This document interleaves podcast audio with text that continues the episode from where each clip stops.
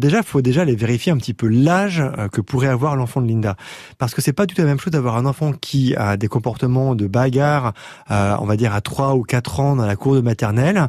C'est pas la même chose qu'un enfant qui est en crèche et puis qui va euh, avoir un petit accès de violence, qui va pousser, qui va mordre, etc. C'est pas la même chose qu'un enfant qui a 6 ans en école primaire ou 7 ans qui va avoir euh, des actes comme ça de violence. Et c'est encore différent si euh, cet enfant est adolescent ou, euh, on va dire, vers entre 8 et 15 ans, parce que du coup, l'acte de violence n'est non plus, pas non plus le même du tout. chez les tout petits, 9 fois sur 10, ce sont des enfants qui n'ont pas les mots, qui n'ont pas les outils pour exprimer ce qu'ils ont envie ou ce qui les gêne.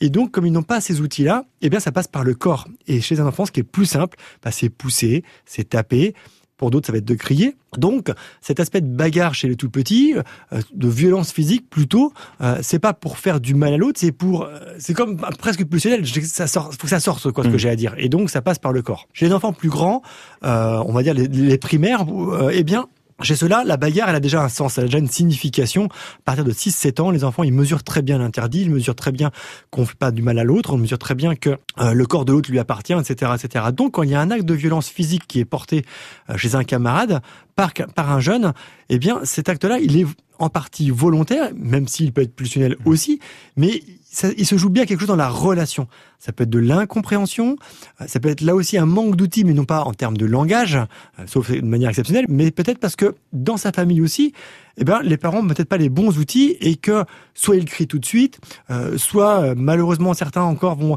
avoir un acte de violence, une fessée, une claque, etc., etc.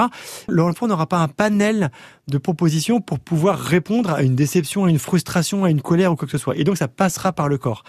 Et puis enfin, chez les plus grands, bien là, on a plus de la bagarre ou un plutôt intentionnel. On a des enfants qui, qui, qui est lié à l'agressivité, qui est lié à, à, des comportements déviants, souvent associés à autre chose. On peut, souvent, quand on fait le tableau clinique de ces enfants, chez les adolescents, bah, on va rencontrer des fois des vols, on peut rencontrer des mensonges en parallèle de tout cela. Mmh.